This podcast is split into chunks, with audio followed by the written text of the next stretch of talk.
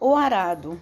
E Jesus lhe disse: Ninguém que lança a mão do arado e olha para trás é apto para o reino de Deus. Lucas 9, 62. Aqui vemos Jesus utilizar na edificação do reino divino um dos mais belos símbolos.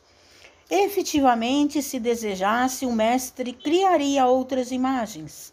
Poderia reportar-se às leis do mundo, aos deveres sociais, aos textos da profecia, mas prefere fixar o ensinamento em bases mais simples. O arado é aparelho de todos os tempos. É pesado, demanda esforço de colaboração entre o homem e a máquina. Provoca suor e cuidado, e, sobretudo, fere a terra para que produza.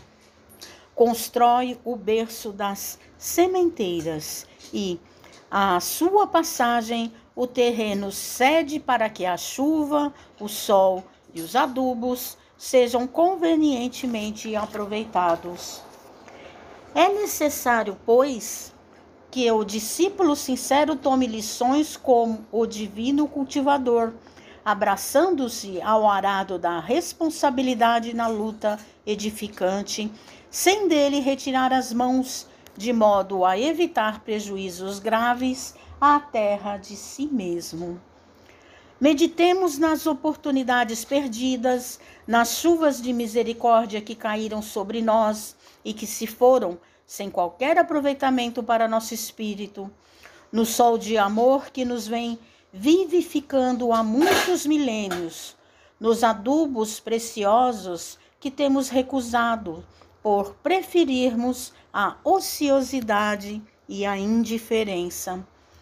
Examinemos tudo isso e reflitamos no símbolo de Jesus.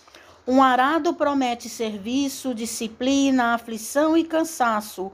No entanto, não se deve esquecer de que depois dele chegam semeaduras e colheitas, pães no prato e celeiros guarnecidos. Mensagem do livro Pão Nosso, Francisco Cândido Xavier, por Emmanuel.